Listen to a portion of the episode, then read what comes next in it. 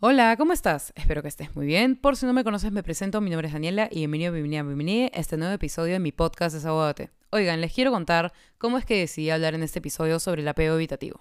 Lo que pasa es que a mí desde niña siempre me han dicho, oye Dani, eres una chica muy independiente, eres muy autosuficiente, pero al mismo tiempo eres muy fría con tus emociones, ¿no? Y siempre mis amigas me decían, ¿cómo puedes ser tan fría? ¿O cómo no puedes querer tener una pareja? ¿O cómo quieres quedarte soltera toda la vida, ¿no? Siempre me hacían ese tipo de comentarios y la verdad es que yo no los entendía. E inclusive para mí era muy difícil aceptar eh, el hecho de que yo era una persona vulnerable, ¿no? Siempre me he mostrado súper fría y es por esto que la gente me decía todo el tiempo, eres muy fría con tus emociones, no expresas lo que sientes y tal. Y bueno, con el tiempo descubrí lo que es el apego evitativo y me di cuenta de que yo tenía muchas de estas características, ¿no? Que yo en verdad, al parecer, tenía apego evitativo. Entonces fui leyendo cosas sobre el apego evitativo, eh, fui escuchando podcasts eh, sobre el apego evitativo, empecé a informarme un poco más sobre este tema y la verdad es que me di cuenta de que yo, digamos, era víctima del apego evitativo, ¿no? Que yo tenía apego evitativo y lo fui trabajando cuando me di cuenta de esto, ¿saben? Como que realmente pasó el tiempo y me di cuenta de que podía, eh, digamos, mejorar el hecho de que yo tuviera esto, ¿no? Como que podía trabajar en ello, ¿saben? Y de hecho, la razón por la que yo decidí grabar este episodio, a pesar de que yo he tenido apego evitativo por mucho tiempo, fue porque una seguidora me escribió y me dijo que ella estaba saliendo con un chico, que ella se sentía muy bien en esa relación, entre comillas, que tenía con este chico, pero que siempre trataba de evitar como que el hecho de sentirse atraída por él, ¿no? Como que buscaba cualquier imperfección para poder terminar eh, la relación que tiene con este chico y como que básicamente trataba de dejar de quererlo. ¿Saben? Y yo dije, mierda, hay mucha gente que de verdad se siente de esta manera y no saben que existe el apego evitativo, no saben por qué se sienten de esta manera, pero ahora en TikTok, en redes sociales se ha hecho bastante popular este tema, entonces decidí hablar sobre el apego evitativo porque he visto que mucha gente en redes sociales te dice, no te enamores, no te ilusiones, son huevadas, inclusive yo tengo episodios así, pero era porque yo no me había dado cuenta de que algo en mí no andaba bien y es porque digamos que esto me persigue desde niña, ¿saben? Entonces vamos a hablar en este episodio sobre el apego evitativo, las características y cómo trabajar en él porque sabes que lo tienes. Así que si quieres conocer un poco mi punto de vista y lo que vaya a mencionar en este episodio, trágate el disclaimer. No creo que sea necesario aclarar esto, pero quiero que sepan que no soy especialista en el tema que voy a abordar en este episodio. No soy psicóloga ni mucho menos quiero imponer mi opinión personal, así que solo escúchame, diviértete y desahuévate. Estoy segura de que por algo te quedaste escuchando este episodio. Puede que haya sido porque el título te llamó la atención, o puede que haya sido porque sospechas que tienes apego habitativo, o puede que sepas que tienes apego habitativo, o puede que simplemente no tenías idea de qué trataba este episodio hasta que lo empezaste a escuchar y luego te identificaste con alguna de las cosas que dije al inicio, ¿ok? Pero bueno, antes que nada, quiero hablarles sobre el apego, ¿Qué es el apego? El apego es la relación afectiva más íntima, profunda e importante que establecemos los seres humanos. Esto lo dice Google, esto lo dice todo el mundo, ¿ok? Esa es la definición de apego. Pero ahora, tienen que saber que existen varios tipos de apego. En este episodio solamente nos vamos a enfocar en uno, que es el apego evitativo, pero quiero que tengan en cuenta de que también existe el apego ansioso, el apego seguro, el apego desorganizado y así un montón de tipos de apegos. Que en verdad si a ustedes les interesa aprender un poco más sobre los otros tipos de apego, pueden chequear en internet que ahí está toda la info en artículos de psicología. En verdad es muy fácil encontrar todo eso. Pero bueno, ahora que saben que existen otros tipos de apego, les voy a hablar directamente del que venimos a hablar en este episodio, que es el apego evitativo, ¿ok? Les voy a dar una definición rápida de lo que es. El estilo de apego evitativo tiene que ver con relaciones desconfiadas y distantes, y se observan conductas como poca autonomía emocional, miedo a la intimidad, dificultad para establecer relaciones y para las manifestaciones afectivas, ideas pesimistas sobre el amor y aparente facilidad para la ruptura e inseguridad. Claramente esta definición que les acabo de dar del apego evitativo la he de internet, claramente yo no hablo así, pero para darles un poco, o sea, una visión un poco más abierta sobre el tema, eh, como persona que he tenido apego evitativo, básicamente yo era una persona que tenía muchos problemas con la intimidad emocional con otra persona. O sea, realmente me costaba establecer vínculos eh, sanos y duraderos con alguien que me gustaba. Por ejemplo, me gustaba a alguien, iniciaba a tener algo con esta persona, pero me costaba muchísimo el abrirme emocionalmente con esta persona y el estar en intimidad con esta persona. Se me hacía muy incómodo, simplemente esa opción no estaba en mi cabeza. Simplemente eh, mis relaciones eran muy superficiales, como que en verdad no, me, me, o sea, me costaba muchísimo hablar sobre temas como que densos, sobre mí, sobre mi situación familiar.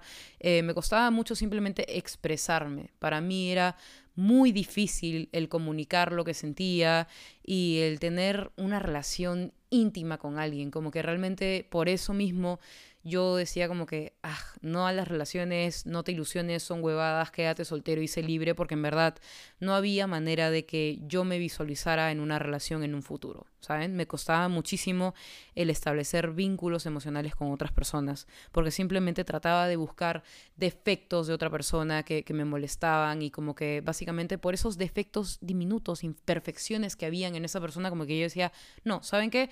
No voy a tener mejor amigo, no voy a tener una relación con alguien, o sea, no hay manera de que yo me abra de manera emocional con otra persona, como que esa opción no estaba en mi cabeza, ¿saben? También me costaba muchísimo, eh, digamos, sentir algo por alguien, ¿saben? Como que iniciaba a tener una relación con una persona y esta persona me gustaba y sabía que esta persona me podía hacer bien a la larga, pero yo simplemente no, no tenía esta emoción eh, romántica de, ay, qué lindo, ay, qué, qué, qué bueno que me haya traído esto, no sé, por ejemplo, como que los detalles no me sorprendían, no, no me causaban esa típica emoción que uno siente cuando está enamorado.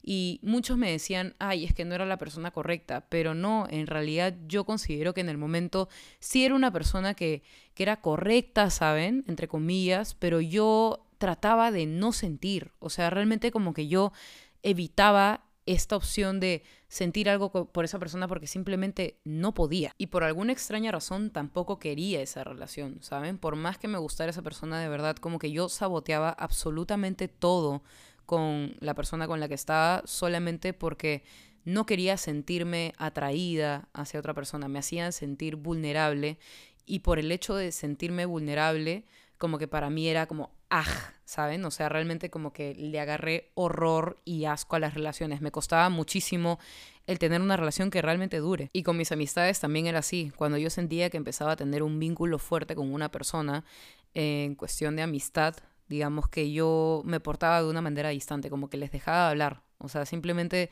trataba de alejarme para no abrirme emocionalmente con la otra persona. Siempre tuve esta idea de que yo era muy autosuficiente, que en verdad yo no necesitaba nada de nadie y que nadie necesitaba nada de mí.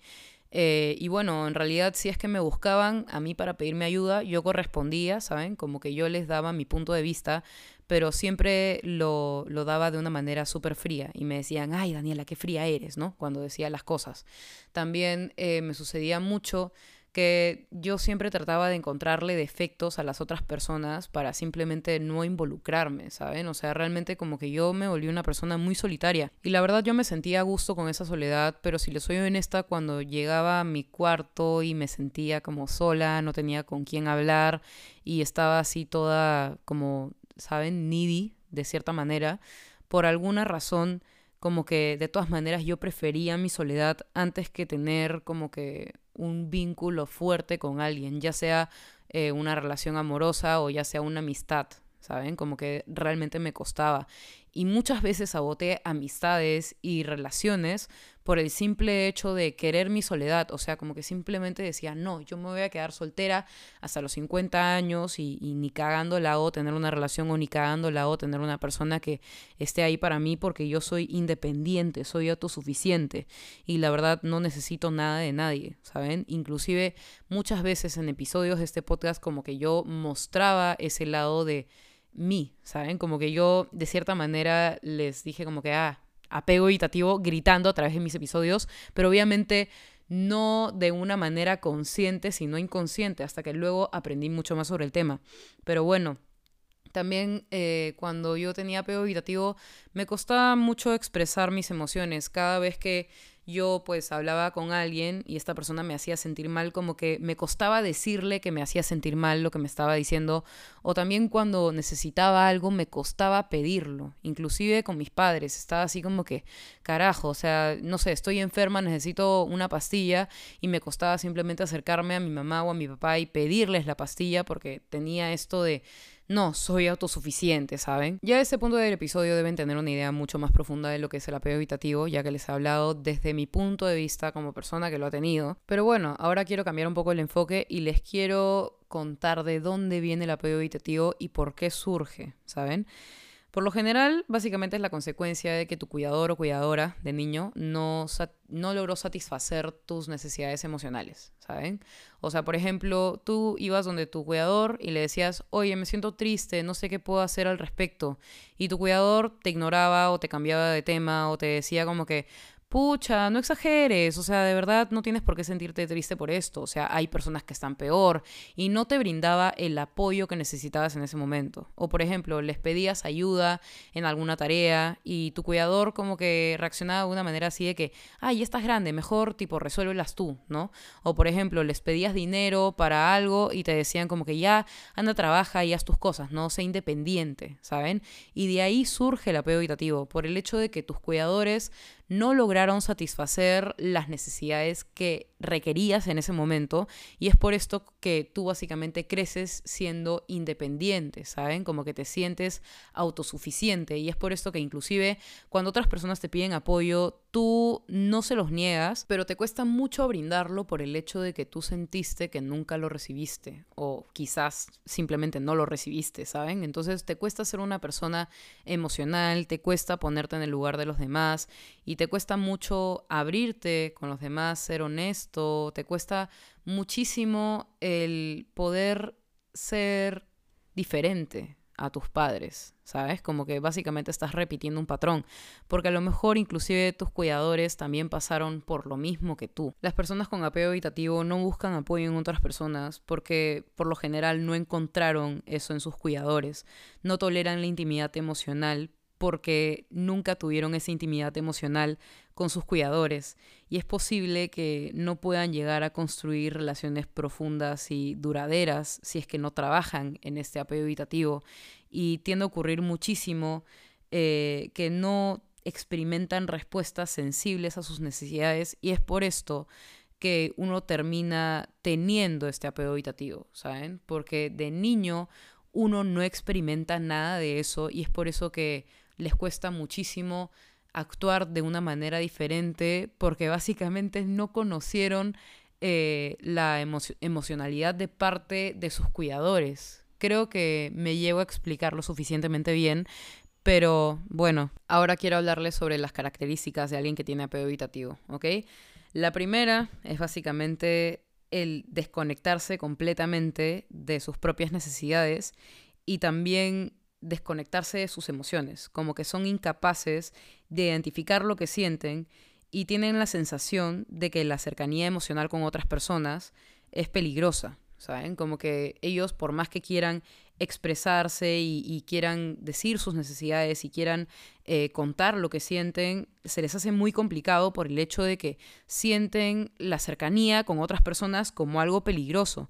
Entonces evitan a toda costa las relaciones íntimas, profundas con otras personas y básicamente tratan de evitar como sea el tener contacto eh, cercano con otras personas. Ahora, la razón por la que se desconectan de sus propias necesidades es por miedo a que sus necesidades emocionales puedan romper el vínculo con la otra persona. O sea, básicamente se ponen modo inseguros y básicamente dicen, bueno, mejor no le comento lo que siento a esta persona, por más que quieran hacerlo, por el hecho de que tienen miedo de que básicamente todo se vaya a la mierda por culpa de ellos, por culpa de sus necesidades. Ahora, la segunda característica, falsa sensación de sentirse independientes, ¿saben? Como que cuando una persona tiene apego evitativo se siente autosuficiente, súper independiente, que nunca van a tener una relación con una persona, siempre van a vivir solos, ¿saben? Pero esto es falso ya que las personas que tienen apego evitativo suelen ser más emocionales que las personas que tienen otros tipos de apego que vendrían a ser como el ansioso, ¿saben? Como que realmente requieren de mucho, de mucha más necesidad emocional que una persona que sí la recibió durante su infancia. O sea, realmente ellos te engañan con el hecho de que sí, soy autosuficiente, soy independiente, pero en realidad ellos son una bola de inseguridad por dentro por más que se muestren seguros de sí mismos, por, más que muestren tener una alta autoestima y por más que muestren que son independientes, ellos en realidad son más emocionales que muchos de nosotros dentro de ellos mismos. Ellos no se muestran así porque ese es un mecanismo de defensa actuando ante su trauma, pero en realidad ellos son mucho más emocionales de lo que aparentan ser. Vamos con la tercera característica. Las personas que tienen apego evitativo usan una estrategia que consiste en básicamente sacarle el lado lógico o intelectual a cualquier cosa para enfrentarse a situaciones en las que deberían ser emocionales. Por ejemplo, sienten inseguridad, incertidumbre o tristeza por algo, pero básicamente no sienten nada de emoción, como que no se permiten a ellos mismos sentir, básicamente piensan de manera lógica. O sea, hay una situación por la cual ellos deberían sentirse tristes, pero dicen, no, no tengo por qué sentirme triste porque, bueno, estoy yo aquí para mí, ¿saben? Como que reaccionan de una manera demasiado lógica y tratan de sacarle lo intelectual hasta cualquier cosita solamente para evitar las emociones. Siguiente característica, las personas con apego evitativo no se permiten mostrar eh, mal ante otras personas, como que ocultan sus emociones para no preocupar a los demás, como que sienten que realmente no es necesario que otras personas se enteren de que ellos la están pasando mal, porque ellos tienen que lidiar con esto. Ellos se sienten responsables de tener que lidiar con todo lo que les pasa y es por esto que no pueden comunicar lo que sienten, como que prefieren mil veces quedarse con su mierda a que contarle a otra persona lo que está pasando simplemente por el hecho de que sienten que no tienen por qué preocuparla. Y es por esto que las personas que tienen apego evitativo la pasan mal y llega un punto en el que llegan a sobrecargarse demasiado pero ellos tienen una forma bastante peculiar de regularse y aquí entra la sexta característica de una persona con apego evitativo y es que tienen una forma de regularse que básicamente consiste en que tratan de enfocar su atención y energía en otra cosa, o sea que los desgasten eh, un poco más en cuestión física o mental, puede ser estudiando mucho o yendo a fiestas o haciendo ejercicio de una manera como que excesiva para tratar de enfocarse en otra cosa que no sean sus problemas o sus emociones y tal.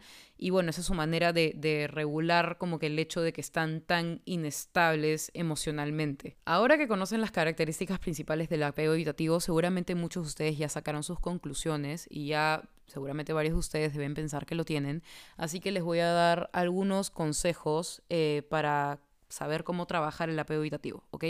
Primero, y el consejo que siempre les voy a dar, vayan a terapia psicológica. Les puede servir más de lo que ustedes esperan. Seguramente muchos pueden pensar, ay, no creo que me ayude, ya he ido antes y la verdad no me ha ayudado, pero como les dije en este episodio, el apego evitativo proviene de heridas emocionales de la infancia. Entonces, eh, básicamente tú necesitas trabajar en ellas y para esto no puedes hacerlo eh, solo. A veces también necesitas recurrir a alguien profesional que pues tenga todo lo necesario, todas las herramientas necesarias para ayudarte con esto, ¿ok?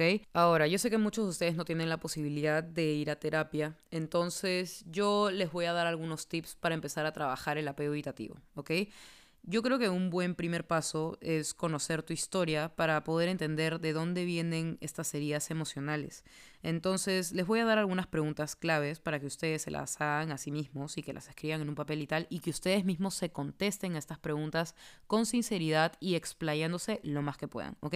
La primera pregunta que quiero que, que escriban y que se la respondan es, ¿qué recuerdo de mi infancia? La segunda pregunta es, cómo era la relación con mi padre o con mi madre o con mis cuidadores, ¿ok?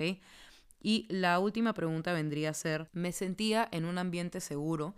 Y conforme te vayas contestando estas preguntas, quiero que analices algunos de tus comportamientos que pueden eh, salir a flote a raíz de los traumas por el hecho de que, digamos, tus cuidadores no correspondieron a tus heridas emocionales. Entonces quiero que empieces a analizar pues cada puntito ahí que encuentres y digas, puta, creo que de este trauma a lo mejor es por esto que le tengo miedo al compromiso o quiero quedarme soltero por esta razón y quiero que empieces a detectar eh, cada una de tus actitudes y que empieces a trabajar un poco más en ellas y que busques la manera de ser un poco más emocional, ¿ok? Porque lo importante es que conectes con tu vulnerabilidad, ya que nadie es 100% autosuficiente, al menos en lo afectivo. Entonces, quiero que redescubras un poco las emociones que están siendo tapadas por ti. Les tengo que confesar que es un proceso un poco difícil. Yo que he sido una persona con apego evitativo casi toda mi vida, en verdad no ha sido fácil dejar estos hábitos de lado, ¿no? Porque en realidad todas estas características que les di sobre el apego evitativo se convierten en hábitos. Entonces no, no son saludables ni para uno mismo ni para las personas que nos rodean. Entonces, pues les recomiendo definitivamente que vayan a terapia si tienen esa opción y que, bueno, realicen los tips que les he dado porque en verdad a mí me han servido un montón. Y bueno, nada, en verdad es algo que se puede solucionar, pero es cuestión de que ustedes estén decididos a hacerlo y que reconozcan el hecho de que eh, pues tienden a evitativo, ¿no? Pero bueno, hasta acá llegó el episodio de hoy, espero que lo hayan disfrutado, espero que les haya servido de algo, yo sé que no soy psicóloga, yo sé que no soy profesional, pero en realidad espero que de algo este episodio les pueda ayudar a impulsar a, que vayan pues mejorando ustedes mismos y nada, quería decirles que en verdad estoy muy agradecida por el apoyo que les están brindando al podcast. Si pueden compartir este episodio, se los agradecería muchísimo. Ya estamos en el episodio 56, ya se viene la segunda temporada del podcast. Estoy muy emocionada y espero que ustedes la disfruten tanto como yo la voy a disfrutar haciéndola. Pero bueno, nada, espero que hayan eh, disfrutado este episodio, que les haya servido de algo. Y nada, eh, si necesitan algún consejo, si tienen alguna pregunta o alguna duda, me pueden escribir por Instagram. Ya saben que yo siempre les contesto por ahí, estamos más en contacto. Mi Instagram es arroba D-E-L-U-C-C-H-I-D-A-N-I de Lukidani. Pero bueno, en fin, ya nos estamos viendo el próximo jueves a las 5 de la tarde en un nuevo episodio. Les mando un abrazote y que tengan una muy linda semana.